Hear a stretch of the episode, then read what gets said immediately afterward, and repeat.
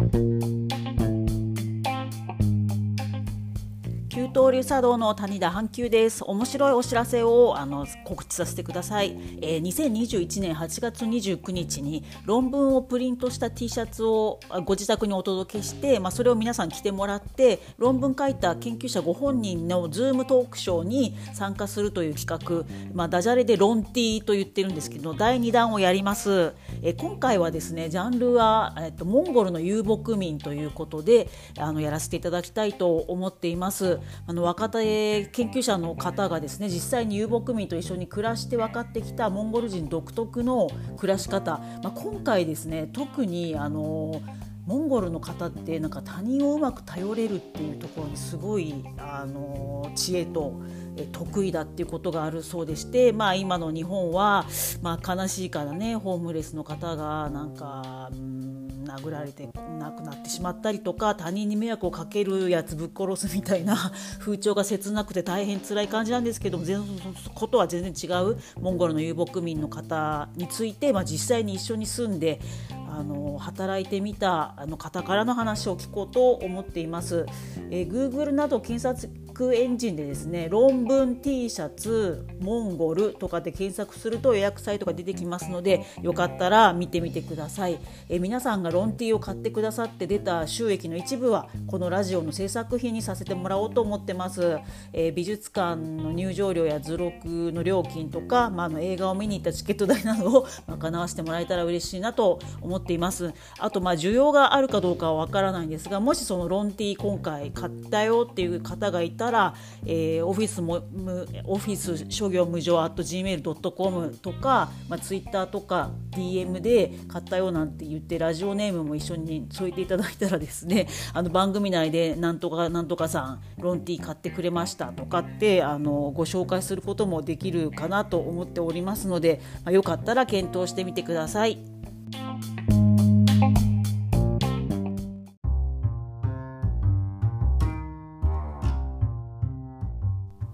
給湯流茶道プレゼンツサラリーマンの傷を癒す日本文化オフィス諸行無常。シェイクスピアの言葉に他人もまた同じ悲しみに悩んでいると思えば心の傷は癒されなくても気は楽になるという言葉があります。この番組は歴史上の有名な人物も我々サラリーマンと同じストレスを抱えていたそんな事情を知りなんだ俺の悩み家康と一緒じゃんってノリで傷を癒すのがテーマです。ちなみにこの言葉は真山智之さんの企業として見た戦国大名という本に載っています。改めまして私給湯流茶道の谷田阪急と申します。給湯流茶道というのはオフィスの給湯室で抹茶を立てる団体です。千利休の時代に信長や秀吉が戦場でも茶会をしていたというエピソードをもとにサラリーマンの戦いの場であるオフィスで抹茶を飲んでおります。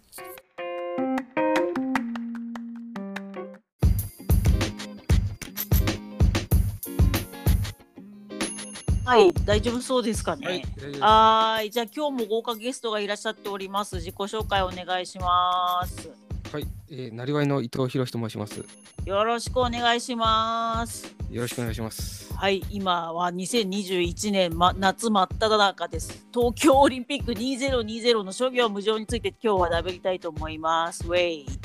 2020ですね。あのちなみに伊藤さんはその東京2020オリンピック試合など見てらっしゃいますか？卓球だけチェック あれ卓球やってたんでしたっけ？そうですね。おお、ま、部活だ。部活で。なるほどね。全国を目指して頑張ってました。あ、吐息混じりだ。あ、でもやってたことがある人は絶対楽しいですよね。その回転のかかり方が異常とか分かるいや異常とか分かりますからまあ基本的にやったやつが一番面白いですよね。おっしゃるとして私なんかそのねあのスポーツ音痴で1ミリもやったことないので運動というものを全部ざっくり見てますね。なのであのイケメンかどうかしか見てないさ。ひどい。まあフィギュアスケートとかなんかこう割と演技的なものはね楽し楽しめる、ね、そうそうそうそうそうそう。でもそれも結局その何回転とか見分けられないし本当のスケオタの人はねもうすごい見分けててあとジャね、ジャッジの癖とかもね楽しくやってるの、はいはい、私は 漠然と見て可愛いなとか言ってるだけなんでまあ終わってるんですけど。まあそれはそれで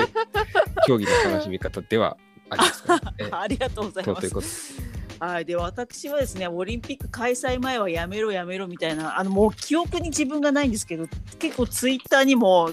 オリンピックなんかやめちまえってすごい書いてたらしくってあのフォロワーさんが言ってくれてて、そういう中止したらいいやんって言ってた割に今めっちゃ見とるやないかって突っ込まれたんですけど。まあまあそういうねもうはいはいはい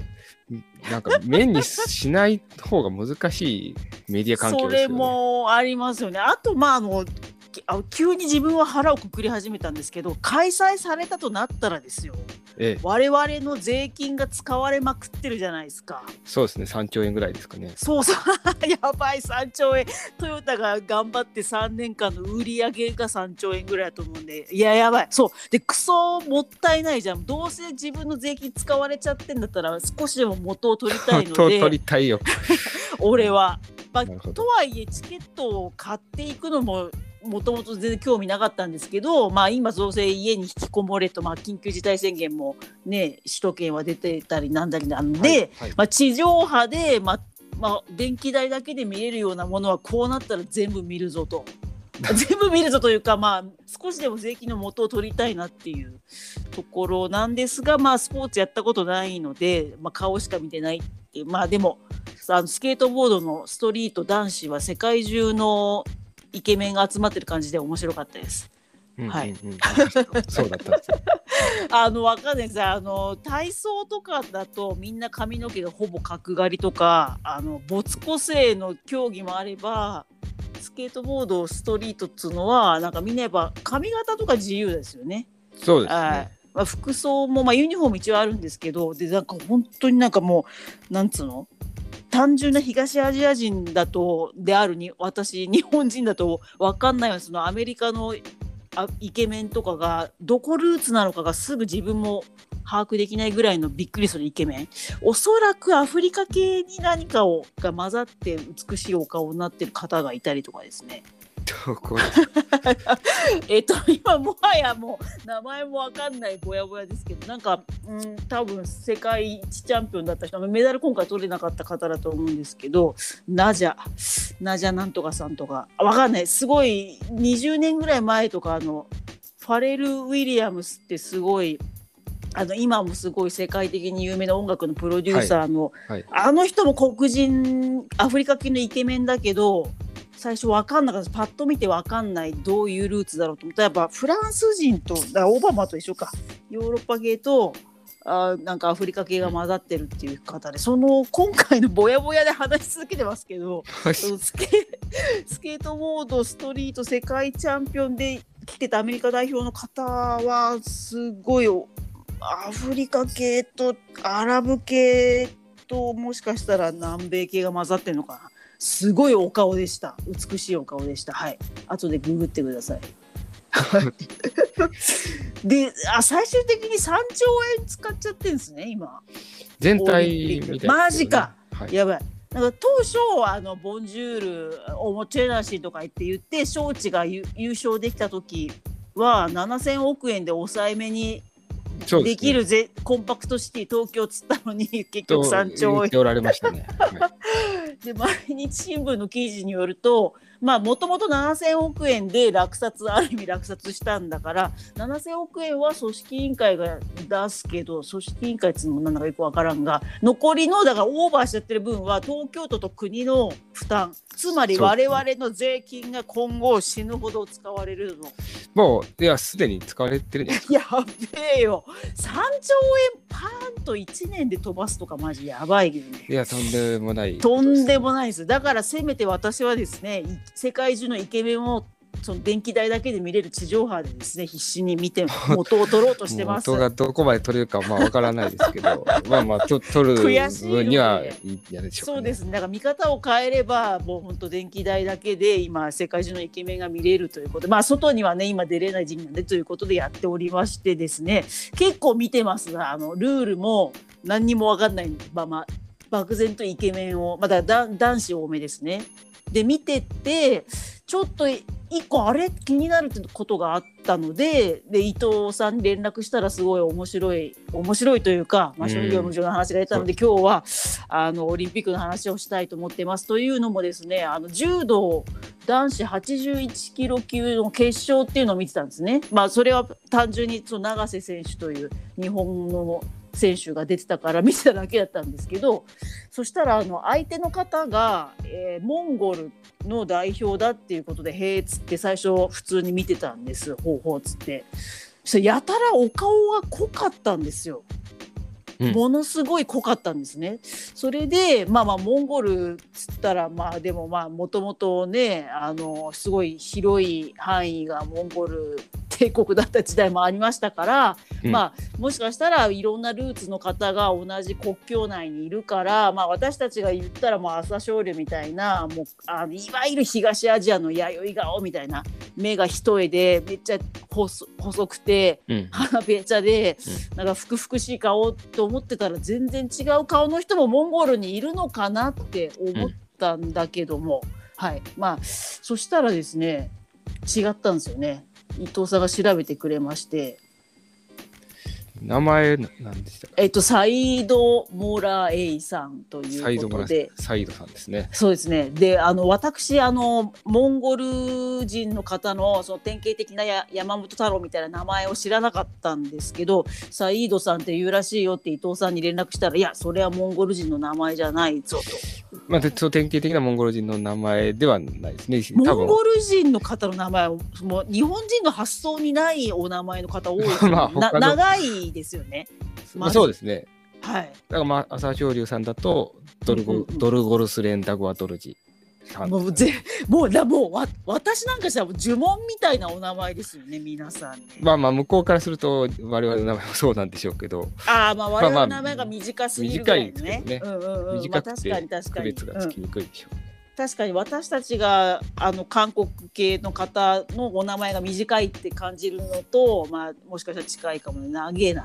ななんだっけ？それやっぱなんとかの息子のなんとかみたいに長くなってんのかな？もしかしたら。知らんけど。いや、まあ、単純に、単純にまあまあいろんな、いろんな意味が、あの、込めな、ついてたりとか、チベット語、仏教語とか入ってたりとか、まあいろんなことがあって、長い、伝統的なスタイルは、まあ、たまに最近めっちゃ短い人もいますけど、リンゴちゃんみたいな名前とか。あ、流行ってんのね。やっぱそれなりに向こうにもねいわゆるキラキラネームみたいなのもあったりする出た出た出ただからまあ話それるけど今回オリンピックやっぱ Z 世代すごい日本の場合活躍してるじゃないですか、はい、みんな名前が私が推してるジャニーズジュニアとかもみんな Z 世代のこと下の名前がほぼ一緒で、うん、まあキラキラネームは一旦落ち着いてる感じはまあちょっとサーフィンとかにちょっとややキラキラの方いましたけど、うん、ユートって名前がねすごい多いんですよ。今の10 15歳から20歳ぐらいに。でジャニーズジュニアだけでも何人もいるのに、あのスケボーの22歳の堀米さんがユートで、もうユートってだけで湧くよね私とか。どう湧くんですね。ユートだっつってしていやいろんなポイントでね楽しくなれるっていうのは 素晴らしいことです、だからスケボーの何のルールも分かってないのに、まあ、そういうのであの自分の知勢をね少しはっつってまあという話がそれましたけどもまあそんなこんなでですねそのモンゴル代表なのにお名前がなんかおかしいぞみたいなところがあって、まあ、ちょっと異質だなと。からイスラム圏の方かなと。な。そうそうそうそうそう。それを伊藤さんが言われててですねさすがだったと思ったんですけどまあそれでまあまあちょっと話が前後しますけど伊藤さんはモンゴルにものすごいあれもうここ人生の10年ぐらいを費やして結構関わってらっしゃるんですよね。ね。な何されてるんでしたっけ？学生の頃からボランティアで行き始めて、はい、それから会社員辞めた後に一番最初に始めた仕事がモンゴルの遊牧民のところに10人ちょいぐらい連れ立ってキャンプに行くという企画をやいや素晴らしい。武者修行。モンゴル武者修行という名前の。いやもうだから10周年ぐらいですよね。10周年を超えまして。超えましたね、ね、はい、超えました。おめでとうございます。であの私その1回目のその企画で伊藤さんがやったのに、ね、第1期目にそうなんです。あのあもう本当にあのしょぼしょぼのねあの運動神経もないあのおばさん おばさん OL だったんですけど行ったらすごかったです。あ何がすごいってねその星空？もうあのね、あの流れ星がめちゃくちゃありすぎてもう不安になるみたいな。なんかねモンゴルだと流れ星が落ちすぎだからかな人が亡くなると流れ星が流れるみたいに。そうですね。だからあんまりいいノリが違う。そうそうそうそうそう。でもその気持ち分かったよ本当に。あのバファリンが胃の中で溶けていくぐらいのノリでブワーって落ちてくるから あれは確かに人の魂が燃え尽き症候群的なノリはあるからすごいですよね。だからその遊牧民の草原で空気も乾いてるから、まあ、もちろん電気もないからなんですけどすっごい見えるなんか日本は言ってももう亜熱帯みたいな国で湿ってるから常に。そうですね。やっぱ雲がねそうそうそうそう。だからもう星あんま見えないじゃないですか。だからその国がちあそのね気候が違うと流れ星も不吉になるぐらいの、すごかったっす。なんで皆さんもぜひあのコロナ落ち着いたら伊藤さんのモンゴル遊牧民ツアーはぜひ行っていただきたいんですけどということで、まあ、伊藤さんがモンゴルがお詳しいのでその私がそのこんな顔濃い人選手なんでモンゴル代表なんだろうっつったらですねまた伊藤さんがいろいろ調べてくださりまして。大してね調べてないですけど。いやいやいやなんかね、聞いたことありましたね。いや知ら私は全然知らなかったこのオリンピックで初めて知ったんですけどそのねあのさすがのクオリティ東京新聞さんに骨太の記事がね載ってたんですよね。はい、うん、そう一応モンゴルも西の方はあのイスラム教徒の、うんうん。うん、あの民族の方があ自自治区じゃないけどあのそうですね。カザフスタン系の方が住んでるから、ね、まあその辺の方かなとパッと思ったんですけど。確かにねお顔がもう見分けつかないよね私たちカザフなのかアラブ系とか、ね、まるっと濃い顔みたいな。我々にはまだそうそう我々にはそうそう。この方はね、そうそうそう、向こうは向こうでね、そうそうそうそう、なんか君はカザフっぽいねとかあるんでしょうけど、ね、あるよね。でも私たちわかんねえじゃん。顔が濃い、イケメン以上みたいな。そうそうそうそう。まあそしたらどうやらイラン出身の方で、うんうんうん、最近なんかモンゴルに帰化したっていう。だね、ある意味亡命みたいなね。いやそういうことですよね。だから私たちで言えばそのブラジル人の方が日本のサッカー代表になるために帰化したのと同じような感じで元はイランの国籍の方だったと。そうですね。で、まあ、なぜ、はい、そうなんでそんなことが、なったかここに激わび案件があるわけですよね。はい、まあ、わびと超えた わびは超えてますね。そうですね。厳しい話ですね。厳しい話で。なんとねその選手サイド・モライ選手はもう柔道世界選手権で2018年王者になったりとかめちゃくちゃ強い方だったんですけれども2019年にイスラエルの選手ともしかしたら決勝で当たりそうだってなった時にもともとの国籍であるそのイランの政府からイスラエルの選手戦うんじゃねえと指示をされたと。そうですね、これちょっと事情はもうちょっとね、誰かが調べてるかもしれないですけど、とにかく対戦しちゃいけないという。そうですね、そのまあ、政府からまあそのまあいろいろあの国の事情で、でまあその選手ご自身の言ってることとしてはもう辞退しなければ家族殺すぐらいの勢いでイラン政府に脅されていたと いうふうに、まあ、東京新聞には書かれておらおりました。そうでまあうまいことその時は対戦せずに済んで、まあ一応危険せずにやり続けて、よく対戦は実現せずに済んだけど、まあこのままではやってられんと思ったんでしょうね。その試合後にモンゴルに帰化された。いやそういうことですね。だってイスラエル結構選手多そうだもんね。うん。まあそれは強い人がいれば、国際大会出てるうちにいずれ戦うことにそれでね戦ったら家族殺すとか言ったらもう本当恐ろしやですうん、まあそれで危険してせっかく決勝行ったのに。うん一生危険するっていうのはちょっとすごいですね。でもそこでモンゴルが受け入れてくれたっていうのはなんかは結構ふそういうモンゴルがフラットだったことかな。なぜモンゴル選んだのかちょっと僕もそうですね。そこは皆さんからお便りを募集しましょう。まあでも一旦はその難民選手団とか確かに。で出場してたみたいですけどね。ああサイードさん大変だったんだね。ただまあモンゴルも、うん、そのご存知の通りモンゴル相撲とかがあって柔道とレスリングが比較的強い国なんですよ、ね、ああだからそう強い方が来てくれるっていうのは嬉しいというか。そうですよね。やっぱ練習相手もいたりとか知り合いがいたりとかあまあなんか親戚がまあ親戚いるとかはないかな。まあなんかしらあのあったんですよ、ね、なるほどなるほどなるほど。そう全然柔道をやってないような南の国じゃ受け入れられないけど、うんまあ、か仮にねさんならっつって、うんうんうんうん、いやできたかもしれないですよ。その他の国とかでは。でもまあやっぱ練習環境もね大事でしょうしね。確かに。そうだ。だからモンゴルはまあ格闘技全体へのその受け入れのなんかまあ一応強い選手もいるから練習相手もいるんじゃないですかね。確かに確かに。これがもう全然柔道盛んじゃない国に行っても一応期間頑張ってできるかもしれないですけど宝って言ってもね練習それは不利になるもんね。そうだよね。やっぱ強い人とやんないとだもんね。まあただちょっと個人的な驚きは2019年の話ではいはいはいはいはい、はい、21年ですよね。代表に選考とかいろいろあるとしてとんでもねすごい素早いスピードでモンゴル国籍を取得できてるっていう。そうだよね。それでもうあっという間にモンゴル代表としてその永瀬選手と金メダルを争うようなもうオリンピック今回2020来たと、ね、モンゴルの柔軟さがすごいね。すごい、うん、まあ日本も日本とかだと、まあ、さっきちょっと話題に言った、まあ、浅勝利さんはあの横綱引退後は特に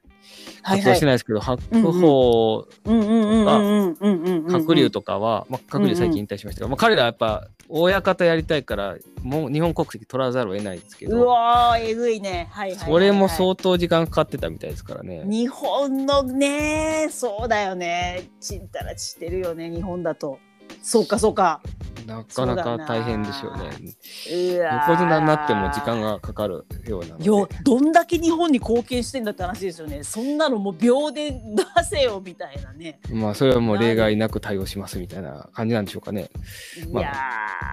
本当恐ろしい国ですよねそういう意味で日本は私たちはなんか運よく国籍がもともとあったけどさまあ、まあ運よくというかまあまあそれぞれね 自分の出生したところではある方多いですけどね。まあそれもない方もいやいやいや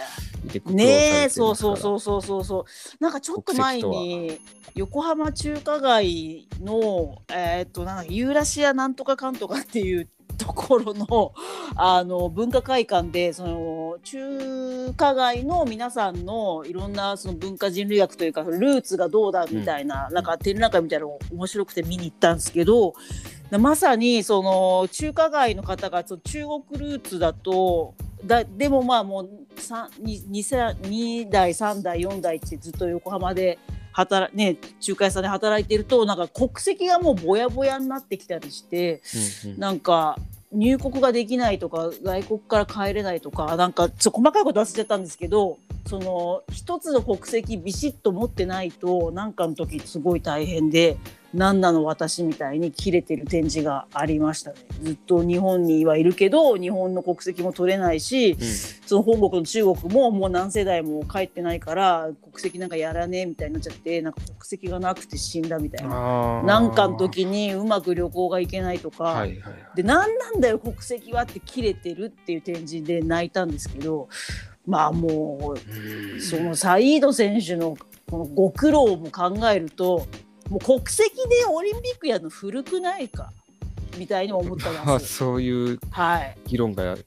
私の中だけで起きてるんですけどおかしくない情勢では大体さもう急にさ2020もさ開会式そ取ってつけたようにジョン・レノンのイマジン流してたやないですか。そうですね。取ってつけた感あんなのイマジンオール・ザ・ピーポーで要はもう国境なんかなくてみんな地球人だウェイってことじゃないですか。じゃあもうやめろよってその国単位でやんのはっていう。まあ一応そういうメッセージであるとまあ取れますけど、ね、まあ、言ってるだけと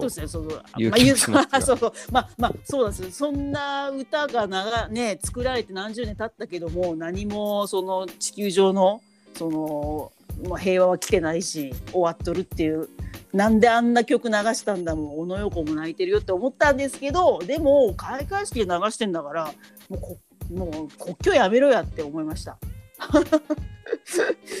はい、そういうね きっかけが多少なりともあればいいんですけど、ね、いやだってかわいそうじゃないですかサイードさんが。ねえたまたまイランルーツだったからってさなんか特定の国の人と戦っちゃダメだとか言って世界王者なのにさみたいなことを思った出すね今回は。だからどっちかっていうと逆行はしてますよねそのそうそうそうそうそうそうそうそうだった争いそうそうそうそうなんですよ。むしろオリンピックでそうそうそうそう。何してんのみたいなさねビットコインとかがもうグダグダでさ国をまたいでやってる。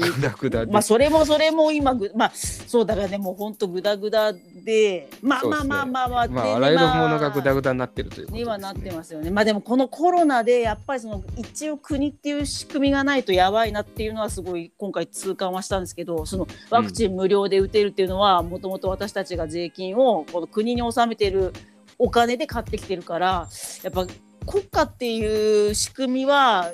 まあ、まあ、必要ではある。でも、スポーツには関係ねえみたいな。それは、それで、まあ、元はね、みんなで出し合ったお金で、それを分配してることなんで、まあ、そういう仕組みは必要ですよね。そうそうそうそうそうだから、まあまあ、本当はもう WHO が全地球上の人に平等にワクチンを渡せる、お金の回せる仕組みができれば、それこそもう、国境はなくてもいいのかもなんですけどでもまあそこはまだ早急だなって思ったけどもうオリンピックはもうさもう実力だけでやりゃいいじゃんと思いましてはい出すよ。そうですね。はい。まあなんかだってさそうやってさねなんか日本国籍で日本の人が日の丸背中にさつけるのとかもずうずしくない？そういう本当のさイードさんみたいな苦労してる方にとってはさ。本当はさ、まあ、イランに帰って美味しいご飯食べたいかもしれないのにさまあまあ家族にね今から会えるかどうかっていうのもすごい大変でしょう、ね、そうそうそうそうそう。だからまあそういうこう,、うんうんうん。うん、圧力を逆に生み出してしまったっていうのは考えない考えないかっていうかちょっとまあもう何のためにやってんだっていうことになります、ね、そうなんですよ。あとまあ本来はなんかこう、うんうん、通常のこう政治では対立してるけど、まあ、オリンピックの間ぐらいはみたいなのが理念としてあったはずですけど、そう逆にね、対立が持ち込まれてますので、ね、そうなんですよ、そういうこと出す。これはやる気があるのかという話やる気があるのか。あと国歌流すとかも何なんだろうみたいな、まあ、ちょっとねもはやそう思い始めました。はい。あ、ね、オリンピックに関してはね。はい。あのはい。別にアナーキストとかじゃないんで。別にそれはそれでい。いんじゃないでしょうか、ね、いいんですけどでもまあその何かしら国単位でなんか守らないとできないこともあることはすごい本当にコロナで思ったりもなんだりかんだりはあるのですがまあちょっとサイード選手本当にお疲れ様ですって思いました。銀メダルお疲れ様でした。はい。いやそうなんですよ。ちょっとそれはねはい、なんか、うん、見逃してるとああイランの帰化した人なんやって感じでしたけどよくそうそうそうと見るだけでもなかなかいやいやいやでもほとんどの人は「へえモンゴルか」っつってで結局あの新聞とかのとかネットの記事とかだとなんかさその永瀬選手の方が顔が見えてて、まあ、モンゴル選手の背中みたいなショットばっかりだから、それは本当そうなんですで髪の毛は一応黒い方なんでただの朝青龍みたいなお顔の人だとみんな思ってんだろうなと思って泣いたよね。ね確かにざっと見つ限りね投げられて背中がそうそうそうそうそうそういうのしかさ分かんないから。まあこれはちょっと視野が狭いそうっすよでそこでその東京新聞の骨太のねサイード選手大変だったって書いてあったんで皆さんもよかったらサイード選手押してみてください。うん。むというわけですいません。ザック・バランに今日はここまでとさせていただきたいと思いますが伊藤さんあのお知らせ事はありますでしょうか？お知らせ事パッと2つありまして、はい、1つは、お願いします。8月は私やってる農家の仕事があって、山形の桃をいよいよ販売しますので。ちょっと私待ってたのよ。早く買いたい。えー、もう販売してる？そろそろえっ、ー、と、明日から注文を受け付けますので。はい。買います。はい、8月10日以降に出荷が始まります。2021年8月10日以降に、はい、これあれですよね、まあ、伊藤さんのあの面白い農業の働き方でやってらっしゃるそうですね各地の農家に忙しい時だけ農作業し、はい、するという、八百屋兼、うんうん、ピンチヒッター農家遊撃農家有益の持ってらっしゃるんですかね。はい。はい。なりわい桃とかで検索すれば出るでしょう。カタカナななりわいで桃って検索するいや毎年うまいからちょっと今年もぜひ買わせていただきたいと思います。ウェイ。はい。はい。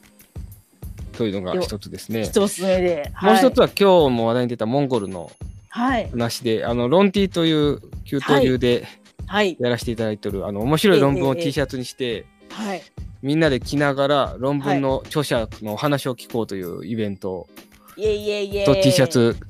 製造をやっておる企画、ロンティが8月29日にモンゴルの論文でやります。ね、ぜひ皆さんあのおと思ってます。あのモンゴルの遊牧民のそのゲルの中がどうなってるのかっていうのをワードでねあの文化人類学者の方なんであのあんま Mac とか使わずにワードでものすごいその家具のあの配置とかを作った超クールな図表と論文の一部を載せた T シャツを作ってますのでぜひ皆さん夏のアイテムとしてもご購入いただけたら嬉しいと思っております。はい、この番組のあの文章でのあの紹介文のところにもリンクが貼ってありますしあと、旧東流茶道のツイッターなどの固定ツイートにも今出てますので、よかったら、えー、モンゴル論文 T シャツのロン T 遊牧民などで検索したりして、えっ、ー、と、ぜひお買い求めください。はい。という感じで。4600、はい、よろしく円ですね。はい、はいはい、T シャツがご自宅に届く上に Zoom で8月29日にその研究者の方の生配信まあ、質問なども Zoom なのでできると思いますのであ楽しく遊牧民の話を聞きましょう。これはすごい、はい、あの我々のこれからの生き方、はい、生活にめちゃ役に立つ。かつ。そうですね。それですね。論文ですね。遊牧民の方はね夏と冬でその住む場所も変えられたりして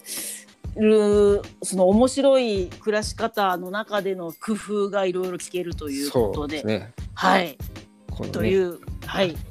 この時代に身軽にこの時代に身軽にそうですねということなので皆さんぜひよろしくお願いいたします。はいあと今日の番組の感想などもお便り募集しております。またスポンサーも募集中です。えっと、私があの宣伝の台本を作ってこうラジオ中で CM 流したりもできますのであぜひご検討ください。いただいたお金でラジオのネタになる美術館の入場料などを当てさせてもらいます、えー、ツイッターにあのハッシュタグオフィス諸行無常で投稿していただいたりメールで受付もさせていただきます。メールはオフィス諸行無常 at gmail.com 全部小文字で OFFICE sgmj.gmail.com になります。じゃあ今日は伊藤さんありがとうございました。ありがとうございました。はいはい、旧東流茶道プレゼンツサラリーマンの傷を癒す日本文化ラジオオフィス諸業無常でした。では失礼いたします。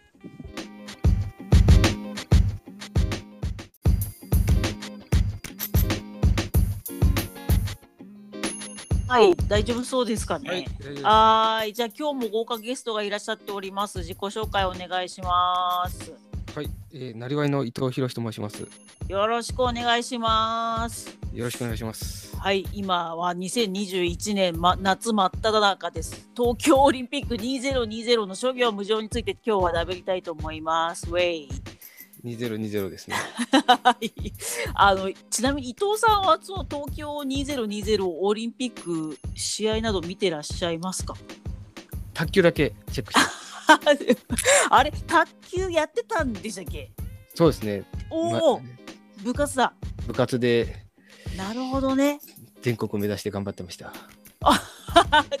吐息混じりだあでもやってたことある人は絶対楽しいですよね。その回転のかかり方が異常とか分かるいや異常とか分かりますかまあ基本的にやったやつが一番面白いですよね。おっしゃるとして私なんかそのねあのスポーツ音痴で1ミリもやったことないので運動というものを全部ざっくり見てますね。なのであのイケメンかどうかしか見てないさ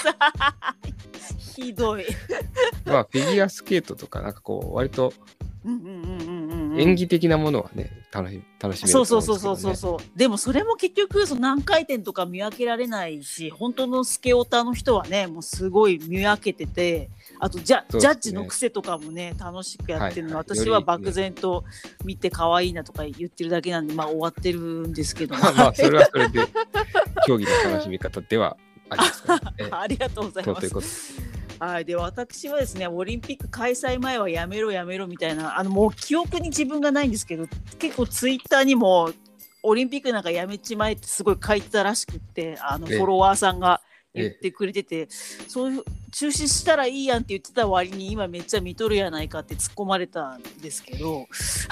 まあまあそういうねもう はいはいはいなんか面にしない方が難しいメディア環境ですよね。それもありますよね。あとまああの急に自分は腹をくくり始めたんですけど開催されたとなったらですよ、ええ、我々の税金が使われまくってるじゃないですか。そうですね。3兆円ぐらいですかね。そうそう やばい3兆円。トヨタが頑張って3年間の売り上げが3兆円ぐらいだと思うんで。いややばい。そう。でクソもったいないじゃん。どうせ自分の税金使われちゃってんだったら少しでも元を取りたいので。取りたいよ。俺は、まあ、とはいえチケットを買っていくのももともと全然興味なかったんですけど、まあ、今、どうせ家に引きこもれと、まあ、緊急事態宣言も、ね、首都圏は出てたりなんだりなんで、はいはい、まあ、地上波で、まあまあ、電気代だけで見れるようなものはこうなったら全部見るぞと。全部見るぞというか、まあ、少しでも税金の元を取りたいなっていう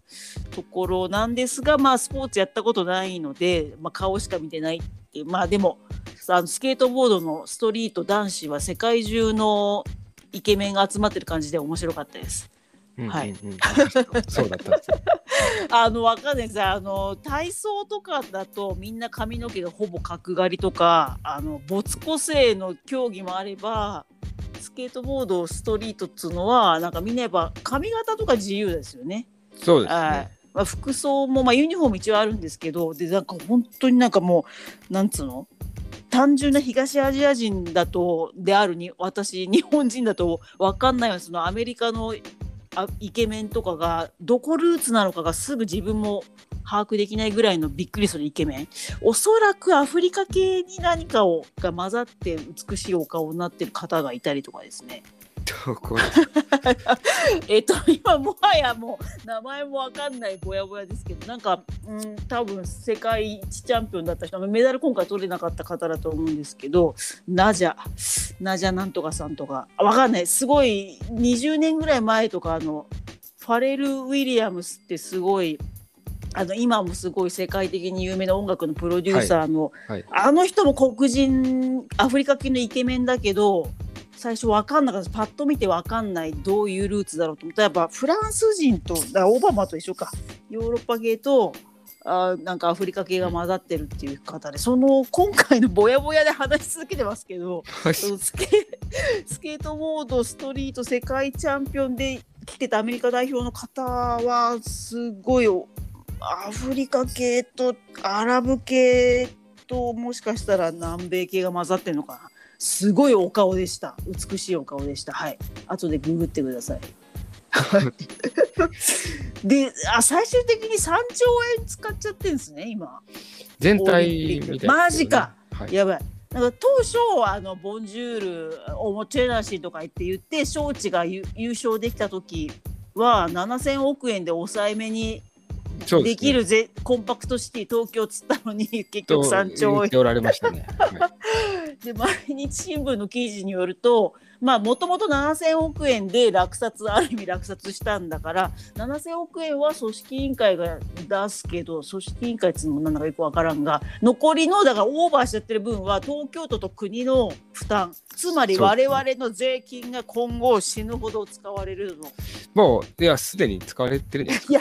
べえよ3兆円パーンと1年で飛ばすとかマジやばいよね。いやとんでもない。とんでもないですだからせめて私はですね世界中のイケメンをその電気代だけで見れる地上波でですね必死に見て 元を取ろうとしてます。元がどこまで取れるかまあわからないですけど まあまあと取る分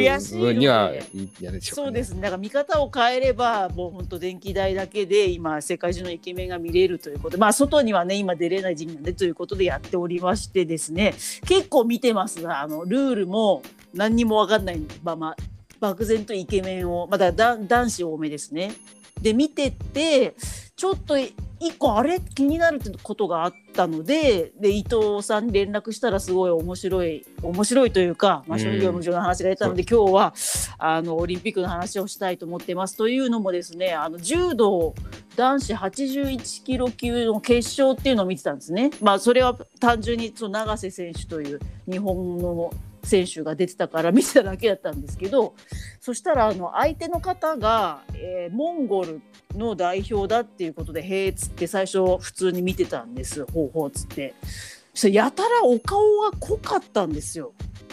ものすごい濃かったんですね。それでまあまあモンゴルっつったらまあでもまあもともとねあのすごい広い範囲がモンゴル帝国だった時代もありましたから、うん、まあもしかしたらいろんなルーツの方が同じ国境内にいるから、まあ、私たちが言ったらもう朝青龍みたいなもうあのいわゆる東アジアの弥生顔みたいな目が一重でめっちゃ細くて、うん、鼻べちゃで、うん、なんかふくふくしい顔と思ってたら全然違う顔の人もモンゴルにいるのかなって思ったんだけども、はい。まあそしたらですね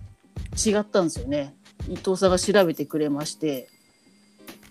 名前なんでしたえっと、サイド・モラエイさんということで。サイドさんですね。そうですね。で、あの、私、あの、モンゴル人の方の、その典型的なや山本太郎みたいな名前を知らなかったんですけど、サイードさんって言うらしいよって伊藤さんに連絡したら、いや、それはモンゴル人の名前じゃないぞと。まあ、そ典型的なモンゴル人の名前ではないですね。モンゴル人の方の名前もう日本人の発想にないお名前の方多い まあ、長いですよね。まあ、そうですね。はい。だからまあ朝青龍さんだとドルゴ、うんうん、ドルゴルスレンダゴアトルジ。もうぜもうだもうわ私なんかしたら呪文みたいなお名前ですよね皆さん、ね、まあまあ向こうからすると我々の名前もそうなんでしょうけど。ああまあ我々の名前が短すぎるぐらいね,、ね。うんうんうん、短くて区別がつきにくいでしょう、ね、確かに私たちがあの韓国系の方のお名前が短いって感じるのと、まあ、もしかしたら近いかもね。長えな。ななんだっけ？それやっぱなんとかの息子のなんとかみたいに長くなってんのかな？もしかしたら。知らんけど。いや、まあ、単純に、単純にまあまあいろんな、いろんな意味が、あの、ついてたりとか、チベット語、仏